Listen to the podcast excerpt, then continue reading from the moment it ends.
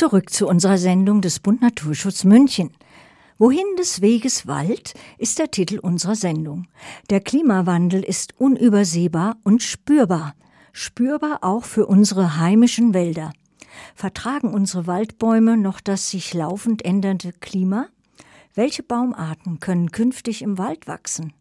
Auch für Waldbesitzerinnen und Waldbesitzer stellt sich diese Frage. Mehr Einblick erhalten wir im ersten Beitrag. Die Hochschule Wein-Stefan Triesdorf hat sich auf grüne Ingenieurwissenschaften spezialisiert. Hier arbeitet und forscht Professor Dr. Volker Zahner an der Fakultät Wald- und Forstwirtschaft unter anderem als Beauftragter der Zoologischen Sammlung Zoologie, Wildtierökologie, Entomologie. Im folgenden Telefoninterview wird Professor Dr. Volker Zahner unserer Kollegin Petra Spitzfaden einige der Fragen zu Wohin des Weges Wald beantworten. Herr Professor Zahner, der Klimawandel wirkt sich merkbar bereits bei uns auf den Wald aus.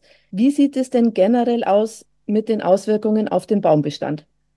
Also, wenn man mal auch das Klima anschaut, kann man sagen, dass seit den 80er Jahren jedes Jahr sich die oder jede Dekade, also alle zehn Jahre, die Temperatur nochmal um 0,4 Grad erhöht hat.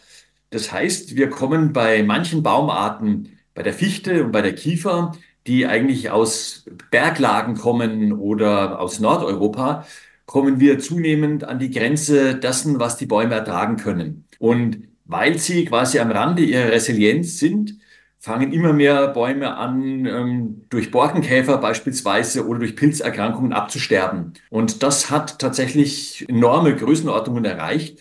Deutschlandweit geht man ungefähr von 300.000 Hektar aus, wo wir inzwischen Kahlflächen haben. Und auch in Bayern sind die Entwicklungen dramatisch. Gerade im Frankenwald sind es Zehntausende von Hektar, die bereits abgestorben sind. Und es rollt quasi eine Welle von Norden her langsam Richtung Süden. Und äh, also insgesamt sind diese borealen Baumarten stark betroffen, aber auch andere Baumarten wie die Buche haben unter diesen Trockensommern, unter diesem enormen Trockenstress stark, stark gelitten. Und welche Maßnahmen werden da jetzt ergriffen? Also das ist äh, recht komplex. Tatsächlich ist es so, dass es äh, Förderprogramme gibt, also gerade jetzt was den Borkenkäfer angeht, um insektizidfrei aufzuarbeiten, also dass man die Wälder relativ schnell äh, umbaut, also dass Wälder verjüngt werden, auch dass man andere Baumarten einbringt, die vielleicht klimatoleranter sind, allen voran die Eiche oder Baumarten der Eichengesellschaften, also auch Spitzahorn, Feldahorn, Elsbeere, Speierling, Vogelkirsche beispielsweise, aber auch dass man versucht, neue Herkünfte einzubringen, zum Beispiel von Saatgut der Buche aus Südeuropa oder Südosteuropa, aber auch andere Baumarten wie jetzt zum Beispiel äh, die Esskastanie, die eigentlich äh, ziemlich klimatolerant ist oder auch die Walnuss verstärkt mit einzubringen. Und was man natürlich jederzeit machen kann, was eine sehr gute Maßnahme wäre, ist, wenn man die jetzigen Fichtenbestände, Nadelholzbestände anschaut und dort den Eichen und den Laubbäumen, die da drinnen stehen, hilft, indem man die eben entsprechend vorsichtig freistellt, weil fast jeder Nadelholzbestand hat eigentlich einen gewissen Grundbestand an Laubholz dabei. Laubholz, das seinerzeit eben der Eichelherr gesät hat. Und das sind alles äh, Maßnahmen eigentlich, die gefördert werden und die auch relativ schnell passieren können. Läuft man aber dann nicht Gefahr, wenn man dann Arten nimmt, die nicht zur heimischen Artenfamilie gehören, dass man sich dann irgendwie auf andere Art wieder ein anderes Problem einfängt? Also die einzige Baumart, äh, wo wir sagen, die ähm, gehört jetzt nichts zum einheimischen Florenelement, war jetzt die Esskastanie. Aber die kommt ja auch in Europa vor, nur eben auf der alten Südseite. Also das ist gar nicht so weit weg.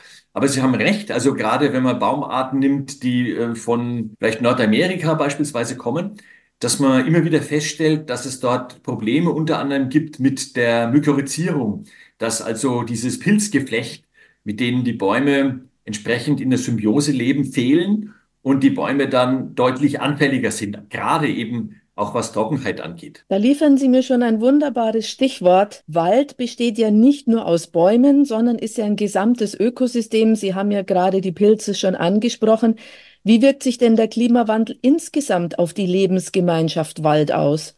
Welche Arten sind denn da besonders tangiert? Also zunächst mal sind natürlich gerade die Arten, die es kühl-feucht lieben, besonders tangiert. Also gerade äh, Bergwaldbewohner beispielsweise können da besonders negativ betroffen sein. Aber natürlich auch äh, Buchenlebensgemeinschaften, die eher so schattig, kühl, feucht eigentlich lieben.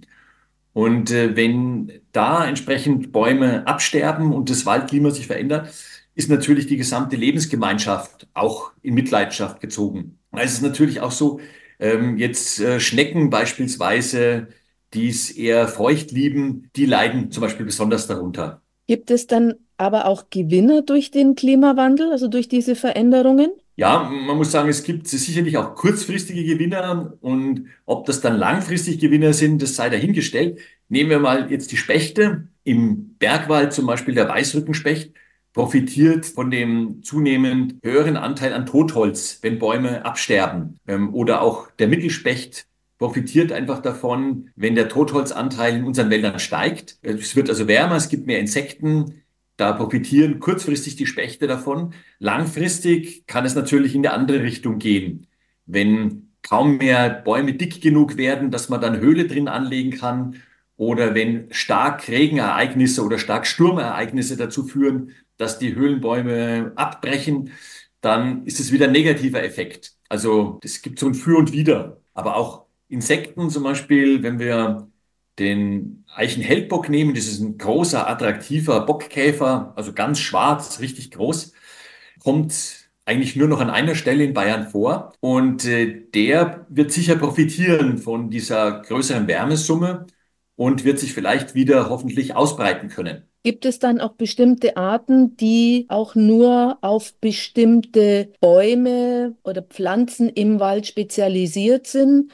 In der Lebensgemeinschaft Wiese da hat man das ja ganz stark, dass bestimmte Insekten eben auch auf bestimmte Blühpflanzen spezialisiert sind. Ist das im Wald dann auch so? Oft ist es im Wald nicht so eng, dass die meisten Insekten haben eine gewisse Bandbreite an Bäumen, die sie nutzen können. Aber jetzt äh, gerade jetzt der Eichen, Eichenhellbock zum Beispiel, und da gibt es mehrere Insekten, sind zum Beispiel spezialisiert auf Eichen. Aber die Eiche ist tatsächlich eine Baumart, die mit dem Klimawandel nach jetzigen Erkenntnissen eigentlich sehr gut zurechtkommt und der viele Experten eigentlich eine positive Zukunft bescheinigen. Was bedeutet es denn insgesamt oder was kann es bedeuten, wenn sich dann so ein Artenspektrum durchaus auch verändert? Welche Risiken bringt das mit sich? Also zum einen ist es natürlich so, dass gerade die Arten, die wenig ausbreitungsstark sind, die können zum Teil den Wanderungsbewegungen gar nicht Schritt halten. Oder auch wenn Wälder bei uns jetzt isoliert sind, beispielsweise, dann gelingt es diesen Arten eben gar nicht äh, in andere Waldkomplexe, alte Wälder zum Beispiel, ähm, einzuwandern wenn ähm, tatsächlich der Klimawandel dazu geführt hat, dass deren Lebensgemeinschaft nicht mehr existiert, dann können die quasi nicht hinterher wandern. Der Eremit zum Beispiel, der nicht sehr weit fliegen kann oder auch ein Hirschkäfer, die würden dann, wenn sich ihre Lebensgemeinschaft entsprechend äh, verändert oder ausstirbt, zum Teil gar nicht mehr folgen können. Insgesamt haben wir ja auch im Naturschutz diese FFH-Gebiete, also die Fauna-Flora-Habitat-Gebiete, wo Lebensgemeinschaften ja geschützt werden mit ihren Bodenpflanzen, mit ihren Baumarten, mit ihren Insekten, mit ihren Vogelarten und so weiter. Und wenn jetzt der Klimawandel tatsächlich weiter voranschreitet, wir zum Beispiel die Buchenlebensgemeinschaften zunehmend verlieren, dann hat letztlich diese ganze Lebensgemeinschaft äh, hier ihre Existenz eingebüßt. Jetzt könnte man ja sagen, nun gut, wenn dann bestimmte Bäume ausfallen, dann pflanzt man einfach neue, haben Sie auch gesagt, also Stichwort Waldumbau. Aber gibt es nicht auch dann Arten, die auf bestimmte Bäume in einem bestimmten Alter angewiesen sind? Das heißt also, es ist nicht allein damit getan, dass ich einen Baum irgendwo anders rausnehme und dann an einer anderen Stelle jünger wieder pflanze? Ganz genau. Meine ganz viele Arten hängen einfach an alten Wäldern. Also gerade an Wäldern in der äh, Alters- oder Zerfallsphase. Wenn wir jetzt die Spechte beispielsweise nehmen oder auch viele Insekten, die auf Totholzstrukturen angewiesen sind. Und das sind in der Regel einfach alte Bäume, die auch schon ein bisschen in ihrer Vitalität geschwächt sind. Spechte zum Beispiel brauchen ja starke Bäume, um da drinnen ihre Höhle anlegen zu können. Und wenn ich eben nur junge Bäume habe, die vielleicht tatsächlich besser gerüstet sind für diesen Klimawandel, in der Lage sind, sich vielleicht auch heißeren Sommern besser anzupassen, dann dauert es aber wieder 100 Jahre, bis sie entsprechend stark genug sind, um da so eine Höhle zu tragen. Was würde es denn jetzt noch bedeuten, wenn wir sagen, die Erwärmung steuert eher auf ein Ziel zu, was deutlich über zwei Grad liegt. Was hätte das für Auswirkungen? Letztlich ist es so, dass wir dann zunehmend eigentlich in den Bereich kommen, der hier fast nicht mehr abgebildet wird. Ähm, man spricht hier letztlich von so einem Klimazug, wo man eben anschauen kann, wenn ich mich jetzt hier in den Zug setze und ähm, in ein Gebiet fahren würde, wo es eben heute schon zwei Grad wärmer ist, dann wäre ich irgendwo vielleicht im ähm, Rhonetal oder irgendwo in der Auvergne, also irgendwo in Südfrankreich vielleicht und kann schauen, was habe ich denn da noch für eine Baumartenzusammensetzung? Und da kommt man drauf tatsächlich, dass die Buche da nahezu nicht mehr vorhanden ist und äh, dass es dann eben stärker in Richtung äh, Eichengesellschaften geht, also auch äh, Pflaumeiche, Steineiche und so weiter. Ganze Teile von der hier in Bayern vorkommenden Lebensgemeinschaft eigentlich nicht mehr abgebildet wird. Und entsprechend würde man diese Artengemeinschaften verlieren. Also gerade die kühl-feuchteren Lebensgemeinschaften, vielleicht im Bereich Buche, aber auch natürlich die gesamten Bergmischwälder würden dann eben nicht mehr existieren. Welche Anstrengungen laufen denn eigentlich derzeit dann in der Wissenschaft, sich darauf vorzubereiten oder Maßnahmen zu ergreifen?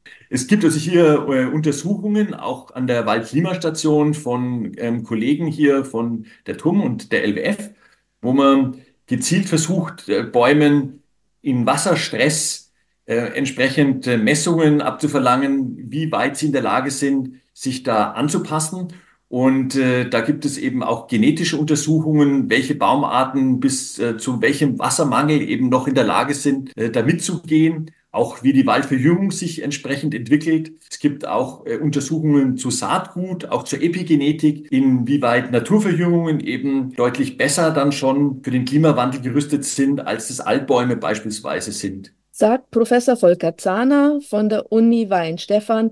Ganz herzlichen Dank fürs Gespräch. Danke Ihnen.